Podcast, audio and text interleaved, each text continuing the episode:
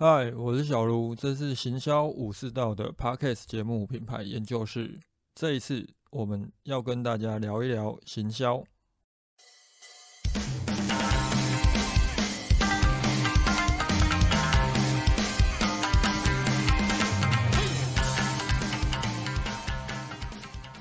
这一集设计的主题，呃，有点呛哦。不过，我想传达的是一个事实，就是说，我在课堂上，呃，又或者在跟很多行销人员接触的时候，我们聊到文案，那我发现到，其实很多的行销人员，比起不知道如何写文案，或者是不会写销售文案，更大的问题可能在于对于自己准备销售的这个产品。都没有呃很很详尽的理解。举例来说，我先前曾经遇过有一个行销人员，他是呃他他所贩售的产品里面有包含膳食纤维，那我就问他说：“诶，那你们这个产品的膳食纤维是水溶性的还是非水溶性的？”回答不出来，他不知道。啊，这个时候就很有趣哦。如果你连自己销售的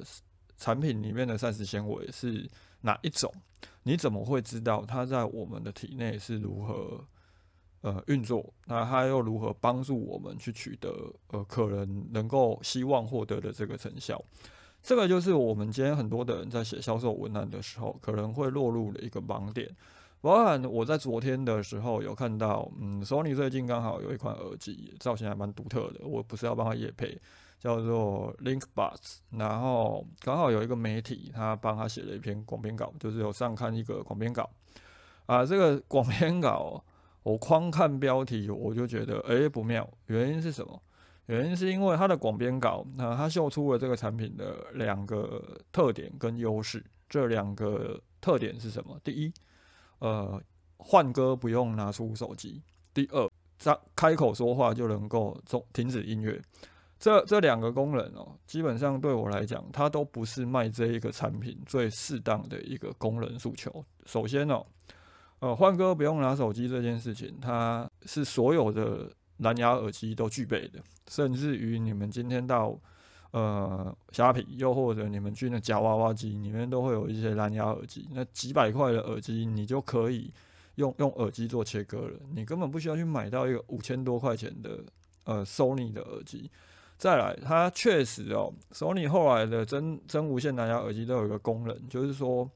呃，我我们切换这个功能之后，只要我们讲话，它它的声音音乐就会停下来。啊，但实际上这个功能哈，它它确实是一个独特的功能，因为呃，坊间你像我我手边我有铁三角的耳机，我也有呃神泰色的耳机，他们都没有这个功能。但实际上诉求这个功能，它真的是好的吗？诶，我们这边要打个问号，这部分我们后边再来跟大家谈。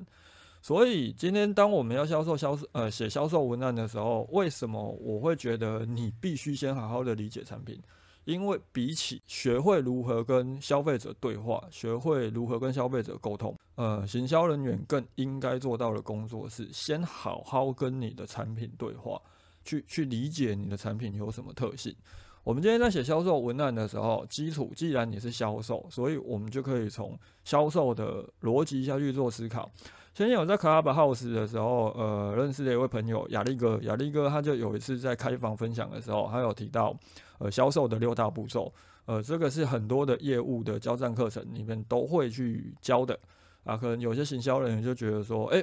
我是行销，为什么你要教我业务的东西？这是一个很大的盲点哦。虽然说你是一个行销，但是你今天如果做电商的时候，特别是你要写销售文案，你的销售文案本身就等同于是业务，你们在网络上的业务去去销售你们的产品，所以去理解这个销售步骤，它很重要。首先，销售步骤的第一个就叫做事前准备。我们必须要在懂开始进行销售之前，先做好准备。这边的准备是什么？第一，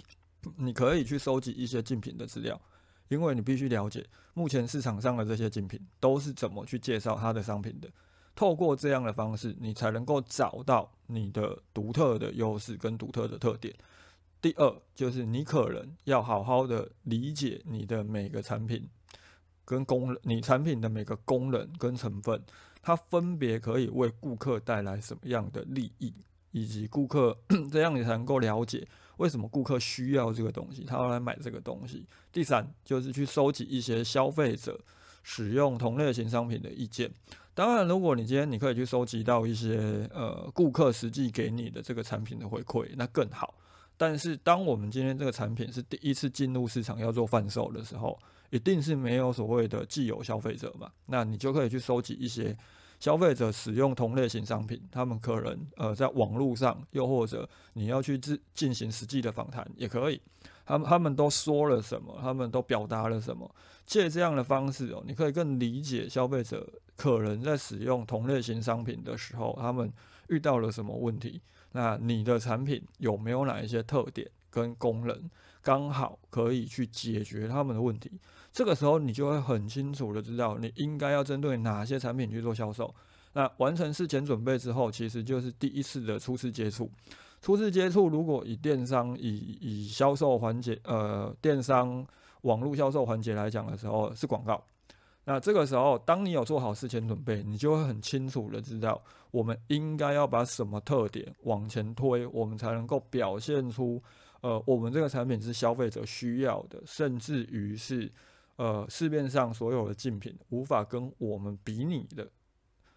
那包含了像我刚刚提到的那个广编稿，其实这篇广编稿它就是，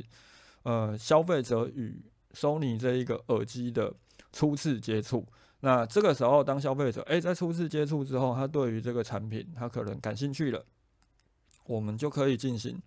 销售展示，也就是你更完整的，呃，不管是销售页啊，还是于 你写的这些文稿，消费者都会更乐于去去去理解，去去接收你传达的讯息。但是问题来了，我们在销售展示的过程当中，我们到底要传达什么？很重要的一个观念就是，你必须要告诉消费者，你能够帮他去进行的意义处理。这个意义处理指的就是我们能够帮他解决的问题，以及我们能够为他带来的利益。啊，很关键的一点就是说，这个意义处理哦，它必须是及时的，也就是说，我们要告诉消费者，我们必须让他知道。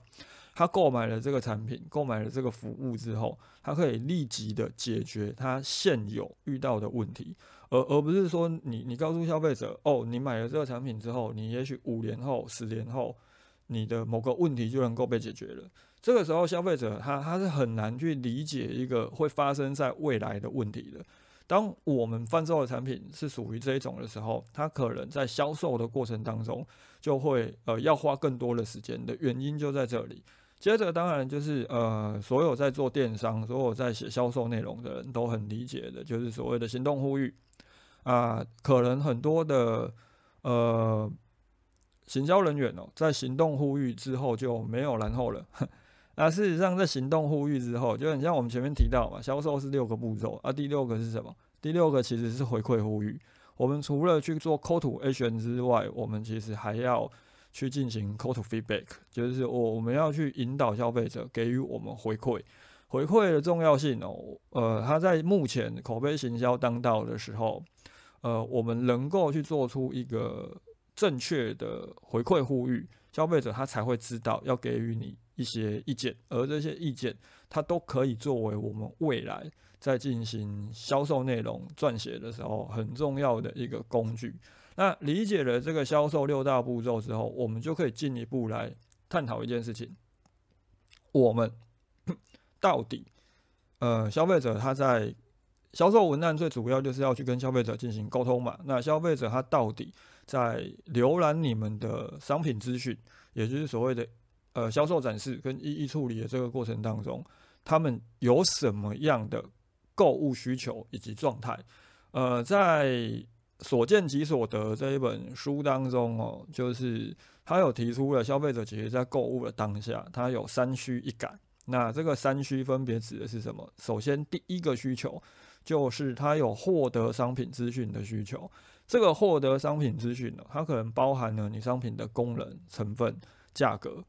品牌的特色以及口碑的评价。这一些原则上来说，就是你们可能都在销售内容当中都多多少少都会写到了。那获得商品资讯的需求，我们从另外一个层面来讲，它也有可能是它必须要有它获得商品的需要性需求。因为我们今天如果透过主动推播广告，就例如像 Facebook 广告啊、YouTube 影片广告，又或者是 Google 联播网广告，其实消费者在看到你们广告的那个当下，他可能是没有意识到自己需要这个产品的，他他没有呃有想要直接购买的一个需要性，所以我们的广告必须要能够传达他们这个他获得这个商品的需要性。这也是为什么我们前面会要去收集这些东西，以及理解你的产品能够帮消费者解决哪些问题，甚至于你能够在销售的过程当中为消费者带来一个期待。那进一步，消费者在解决了第一个需求之外，他可能在购物的时候，他也需要解决呃第二个需求。所谓的二需，就是他有了解。购买途径以及等待时间的需求，所以我们在我们的销售资讯里面，我们要很清楚的让他知道你可以在哪里买。那假设你有实体店，你的实体店可能在什么位置？我们要让消费者知道，呃，你的店跟你的购买的地方距离他所在的位置有多遥远，他他要去计算他的这个时间成本，以及好，如果我们做的是纯电商，那他需要等多久的时呃多久的时间？那多久会送到他的手上？这这些都会去影响消费者当下的购买的呃，可有没有可能立即购买？又或者他会犹豫多久？那第三个需求就是消费者他有对商品无感的需求啊，因为所见是即所得这一本书，它原则上它是在讲所谓的新零售，所以它是有线上跟线下。那在线下呃。线下的部分，我们要去满足体验，也就是这个所谓的第三个需求，在线下绝对是没有问题的。就是说，其实它其实有很大的层面的一个论述是说，诶，我们可以透过线上的一些呃资讯，诱发消费者的对产品的关注之后，我们引导他到线下去进行体验。那假设我今天就是一个纯电商品牌，我我没有实体店，我又怎么去满足？这个所谓的第三个需求，消费者对无感的需求，你可能就是要透过影片，甚至于你在撰写你的文案的时候，你你必须要尽可能的把那个呃味觉啊、听觉、触觉描述的更清楚一点。其实无感对于消费者的购物哦，它有一个很重要的一个影响因素。呃，曾经有冰淇淋甜筒品牌，他们只是在呃拍摄广告的时候。以及在产品设计的时候，把那个甜筒咬下去的那个脆度，以及那个咔吱的声音调整了一下，就让消费者觉得，哎，这个冰淇淋好像很好吃。甚至于他们这个改良之后，消费者对于产品的口碑跟评价都变得更好了。他觉得，哎，冰淇淋改版之后变好吃了。问题来了，他们根本就没有去调整冰淇淋本身的配方，他们只是去调整了那个甜筒的呃脆度。就能够影响消费者的味觉了，这就会影呃进一步可以探讨到消费者在购物时的另外一个状态，叫做一感。那这个所谓的一感，指的就是消费者对于产品跟品牌所产生的情感。这个情感它是在什么地方建立的？它其实就是在浏览你们的整个商品销售资讯的时候，从你的广告。到也许你的广编稿，这个所谓的初次的接触，到接着他在接收你产品的资讯，接收你的购买途径，接收你可能传递的一些无感资讯，他实际上亲自体验之后的一些结果，他慢慢的会对于你的产品以及品牌产生一个情感。那这个情感，我们可以把它呃探讨为期待感。啊，我们就可以再回到前面我们提到那个耳机的案例。为什么明明 Sony 的这个耳机，它确实上那一个呃，我们戴着，可能过去如果我们要讲话，我们希望能够跟身边的人讲话，我们可以听得清楚一点，不会被音乐干扰。我们可能要把声音关掉，又或者我们可能必须要开通透。但是，当你今天开启这个耳机的这个说话立即关闭音乐的功能的时候，它就能够在你张嘴说话的时候，它的音乐就会自动暂停。啊，这功能听起来确实很厉害，确实可能会有很多的人看完这一个介绍之后，诶，因为这个被这个功能打动而去购买了这个产品。那这个时候他的情感、他的期待感就是建立在这个功能上。但是问题来了，身为一个 Sony 的用户，我不必须讲，这个功能对我来讲，它是一个嫌恶功能。为什么？因为我们有时候听歌的时候，假设我们是在家里听歌，我们不是在通勤的时候，又或者我们不是在办公室，我们可能会哼歌，我们会跟着呃，不管是跟着唱啊，还是跟着哼。那当你今天开口跟着唱的时候，耳机是没有办法辨识你是在唱歌还是在说话，你音乐就停了，那是不是很解嗨？所以这个功能其实它是一个干扰功能，甚至我有朋友跟我讲，他打个喷嚏而已，音乐也停了。所以这一个时候，我们要理解一件事情，就是说，我们到底要诉求哪一些功能？很重要的一点，我我们要让消费者产生期待。那这个期待，它会影响到后续我们在进行 call to feedback 的时候，它能不能够有效的为我们建立一个好的口碑的评价，供我们之后行销的时候使用。那更包含了我们到底要诉求哪一些卖点？你要去思考的是，你跟竞品相比的时候，你有没有什么独特的优势？当今天你真的没有任何独特优势的时候，那当然没有办法去撰写。但是如果你实际上确实是有一些独特的价值、独特的功能，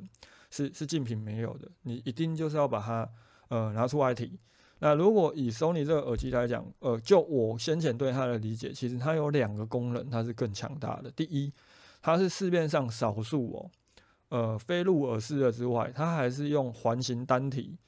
的方式做成一个圆圆圈的，呃，甜甜圈的造型。所以当你戴着的时候，它中间会有一个洞，你可以很接、很直接的去接收到外界的声音。这个耳机它就是自带通透的。那可能有些人会觉得说，啊，我听音乐我就是希望安静，为什么我还要去接收这些外部的声音？这就是你不适合这个耳机。如果我们今天很清楚的诉求这个功能，买的你就会很清楚的知道，这不是一个可以让我安静工作时候佩戴的耳机。它可能是在呃，我们希望能够听音乐，或我们可以听一些呃，又或者是听 podcast 的时候，那旁边的同事跟我讲话，或我我的上司突然叫我，电话响了，我都可以立刻听到。它它的使用情境跟场景其实是在这里，它它不是让你在捷运上啊，或在高铁上想要完全安静，不要听到旁人聊天，甚至是一些熊孩子在大吵大闹的时候在戴的耳机。那另外它还有一个我个人觉得算是呃还蛮厉害的功能是，这过而且这个功能是过去的 Sony 的耳机至少就我目前看到的先前几款没有的，它有一个东西叫做广域的触碰的认定。我们以前要去操控这个耳机的时候，我们一定要去触碰耳机的那个触控板。那我们可能就是用用按压的，有些是做按键式的，有些就是只要点到就可以了。但是不管是哪一种，你一定就是会有敲击声，又或者你甚至必须按压下去的时候，它会有挤压耳道的问题，它都会让我们不舒适。但是这一款耳机，它的那个广域判定哦，就是说当你开启之后，你不管你点的是你的耳垂。还是你的耳骨，甚至你点的是耳朵旁边脸颊的部分，它都能够判定。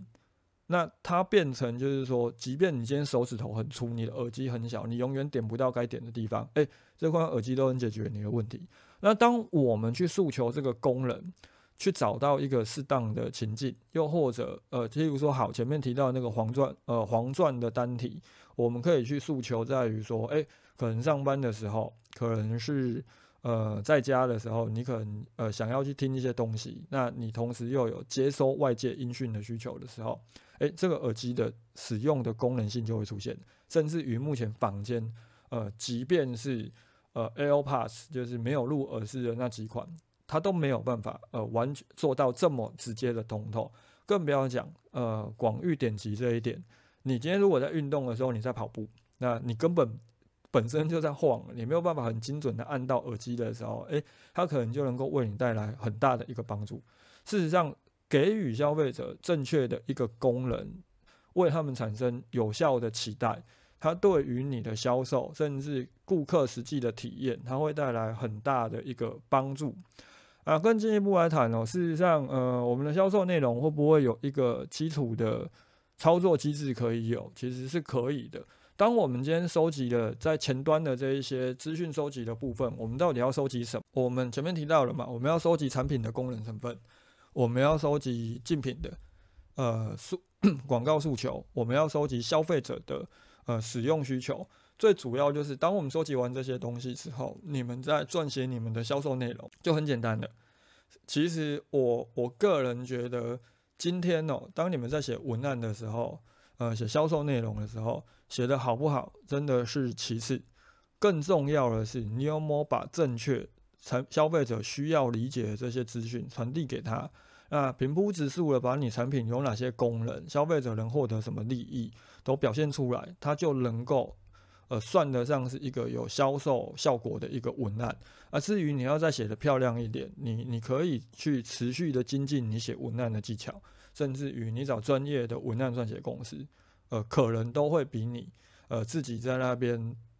呃打磨，花时间在那边想哦，我文案应该修饰的怎么漂亮一点，结果根本就没有真的提到你产品的特点来得好。那我们本身哦会有一个销售内容脚本，它它是一个流程的。啊，这个脚本我有分享到我的 IG 账号，我有用拼图的方式呈现，可能要往下拉拉多拉一点就会看到。首先，当我们今天在做销售业的时候，我们可能会有一个价值主张。那这个价值主张其实就是我们前面提到的，可能跟竞品相比有独特的这个功能成分，可能是消费者特别需要的，又或者我们产品格外能够切入了这个消费的场景。也就是说，我们必须用一句话、用一张图就能够表现出我们商品的最大价值啊。下一步，我们就要去建立同理心。所谓的同理心，是我们必须要让消费者知道，诶，我跟你是站在同一阵线的，我们是同路人。那同理心如何去建立？我们很很简单，我们就直接去展示出用户的痛点，我们直接的把消费者目前遭遇的一些困境、痛点，通通表现出来。但是你不能讲完消费者的痛点之后就售后不理了，你 你必须要安抚他们，你要告诉他，哎，我们能够帮你解决问题哦，我们可以带领你从失败的现况走向成功。所以用户痛点描述完毕之后，我们可能需要用一张图，又或者是一个 banner 去表现现况的改变。啊，接下来下一步，前面这个部分我会称它叫做影响，我我们影响你。怎么去对我们产品产生兴趣？那影响完之后，我们下一步就要做的是说服。所以我们要说服消费者，我们要告诉他：，哎，为什么我保证能够为你带来现况的改变？因为我的产品规划了这一些功能，功能一二三四，呃，巴拉巴拉巴拉，尽量不要超过五四项，是一个比较好的一个沟通方式。甚至你要做三项而已也可以。啊，影响说服之后，下一步是什么？我们就是要建立出一个产品使用的美好情境，这个美好的情境，呃，又是回头去进行影响。我们就告诉消费者，诶，当你购买了产品之后，你的生活就会变成怎么样？你可能就可以，呃，解决什么问题之后，哇，你神清气爽，呃，一切都这么的美好啊。接下来下一步，我们再进一步说服他，诶，为什么我们保证可以为你带来这个美好的情境？原因就是因为，哎，我们为在产品当中规划了哪些，加入哪些原料，呃，我们提供哪些成分，我们规划了哪些功能，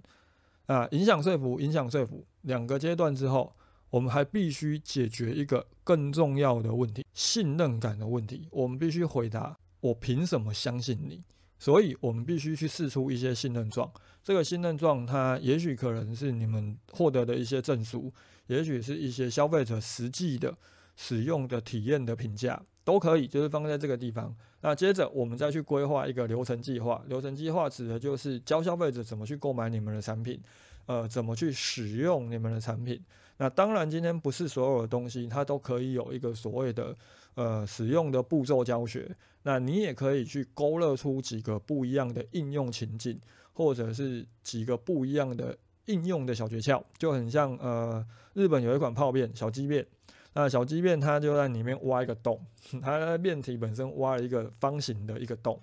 啊，挖这个洞的目的是什么？它就会教消费者，哎，你可以打一颗蛋在上面，你可以放一块气死片在上面，你可以怎么样怎么样。那我们能不能跟消费者谈？如果你卖的是食品，你可以在下午茶的时候用，你可以在宵夜的时候用，你可以在什么时候用？为他规划这样的一个使用场景跟情境哦，可以帮助他们更容易理解怎么去使用你们的产品，他购买的几率就会提高很多。最后就是用户行动。那事实上，这样的一个用户呃，这样的一个销售内容脚本哦，它本身就是建立在所谓的呃黄金圈的沟通基础上。呃，黄金圈它是一个很好用的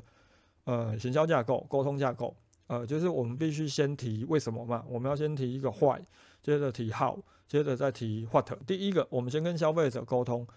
为什么你要来购买我们的产品？因为你目前就是遇到这样的问题了嘛，你你希望能够改变你的现况嘛？啊，下一步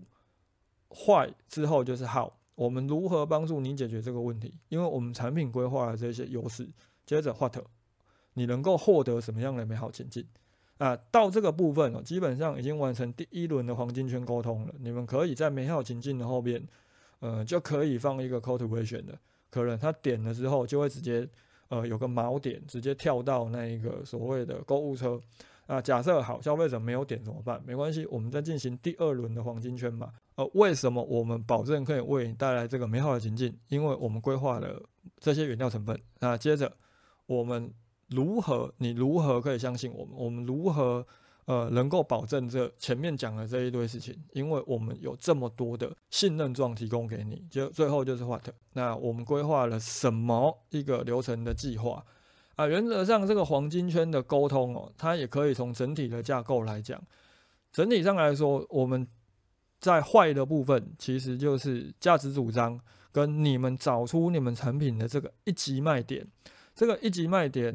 呃，指的可能就是你们独特优势，也可能是你们跟竞品相比，消费者格外需求，又或者你们花特别多成本投入的那一个特点上。如果无法理解的，我们后续可以再来跟大家从产品开发的角度来聊一聊一级卖点对应的焦虑，以及二级卖点对应的问题。到这边基本上我们都在提痛点啊，坏结束之后进入 how，呃，你如何？帮助我们解决问题，我们就是提现况改变。那一级卖点的优势跟二级卖点的优势，这边是对应前面提到的问题，最后才来谈 what。我要卖你什么东西？我产品有什么功能成分？我有什么规格？把它讲清楚，然后最后再导入一个 call to action，进行呃规划一个美好情境，进行 call to action。啊，大致上来说，其实。写销售内容，呃，我就有以这样的脚本来进行就没有问题了。关键其实并不在于你的文案怎么写，以及你写的好不好，而是你实际上在销售的时候，你有没有真正的理解你的产品的特点是什么，更包含了你所诉求的这个卖点，呃，能不能够让消费者在实际体验产品的时候产生好的体验口碑。甚至是超乎期待的体验感，让他忍不住想要来推荐你的产品。啊，如果针对今天我们探讨的这些东西有想要更进一步理解的，我们在四月二十号的时候，呃，在虾皮大学台北，在松烟那边，呃，有一堂课。这一堂课我们会从虾皮